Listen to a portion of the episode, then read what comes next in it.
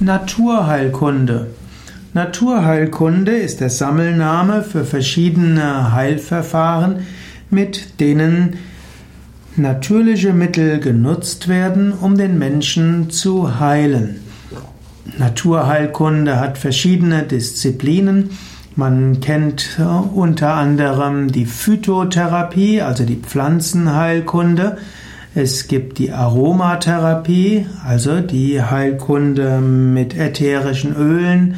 Es gibt Einreibungen, es gibt den Heilmagnetismus, es gibt Homöopathie, Hypnose, Massagen, es gibt Schamanismus, Trance-Reisen, Auraheilung, Aurastärkung, Chakrenarbeit und vieles andere.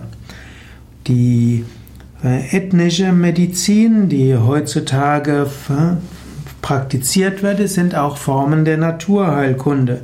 So gibt es zum Beispiel die traditionelle chinesische Medizin, es gibt Ayurveda, es gibt die tibetische Medizin und viele andere. Man könnte sagen, alles, was natürliche Heilverfahren nutzt, ist Naturheilkunde. Man, manche sagen auch, alles was Sonne nutzt, Licht nutzt, Luft, Bewegung, Ruhe, Nahrung, Wasser, Kälte, Erde, Atmung, Gedanken, Gefühle und Willensvorgänge, all das gehört zur Naturheilkunde. In einem weiteren Verständnis gehören eben auch Heilpflanzen und die Zubereitungen zur Naturheilkunde.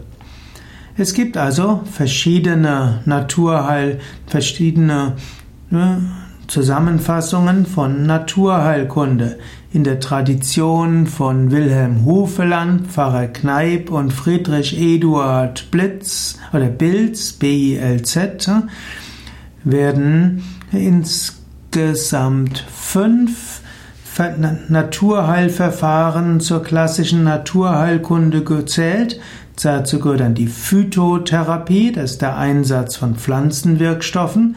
Das zweite ist die Hydrotherapie und Balneotherapie, was also Wasseranwendungen sind, die Wärme- und die Kältetherapie.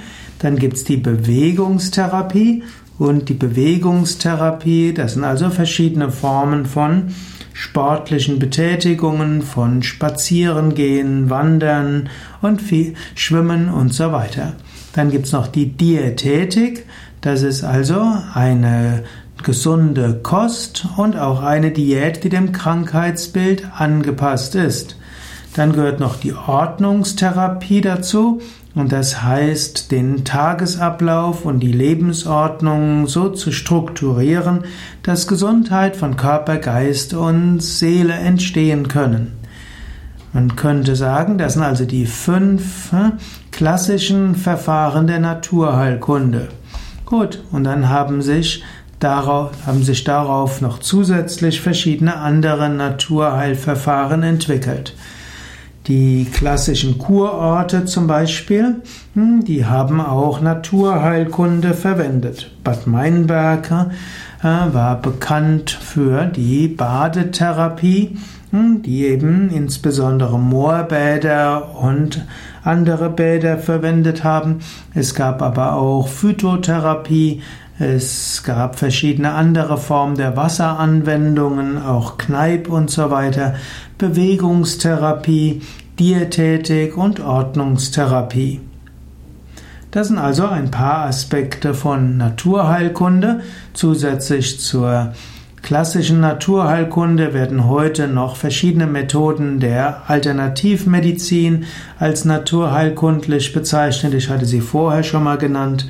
Dazu gehört dann Aromatherapie, Homöopathie, Spagyrik, Bachblütentherapie, traditionelle chinesische Medizin, Ayurveda-Medizin, anthroposophische Medizin und schon noch tibetische Medizin und viele andere Formen der Medizin.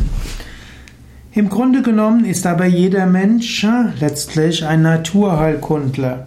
Wenn du merkst, was dir gut tut und du diese natürlichen Dinge tust, die für dich gut sind, dann bist du dein eigener naturheilkundlicher Arzt.